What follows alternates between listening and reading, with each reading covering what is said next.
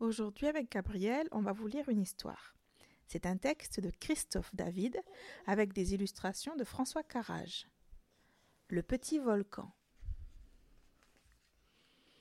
Un petit volcan, très austère, est amoureux de la mer. Je t'aime, lui dit-il.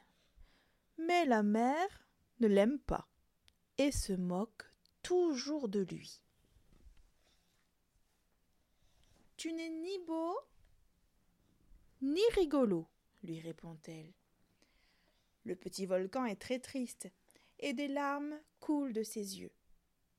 Comment faire pour plaire à ma belle? Il cherche tellement que sa tête chauffe et fait de la fumée.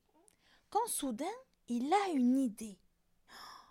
Je vais bien m'habiller,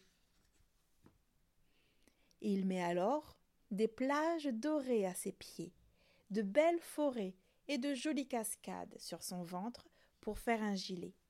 Il met aussi des nuages tout blancs au-dessus de sa tête pour former un chapeau. Et comme ça, je suis beau? demande le volcan tout content. Oh oui, tu es ravissant, répond la mer. Maintenant, je ne me moquerai plus jamais de toi. Je rêve depuis longtemps de danser avec toi, dit le petit volcan. Voudrais-tu m'accorder une danse? Oui, avec plaisir, répond la mer. Et il chante et danse pendant deux jours durant. Quand enfin il s'arrête, le volcan demande T'es-tu bien amusé?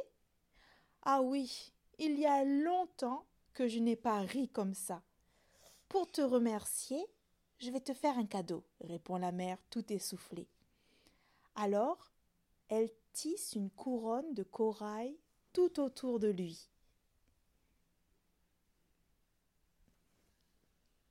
Aussitôt, le lagon s'emplit de petits poissons multicolores.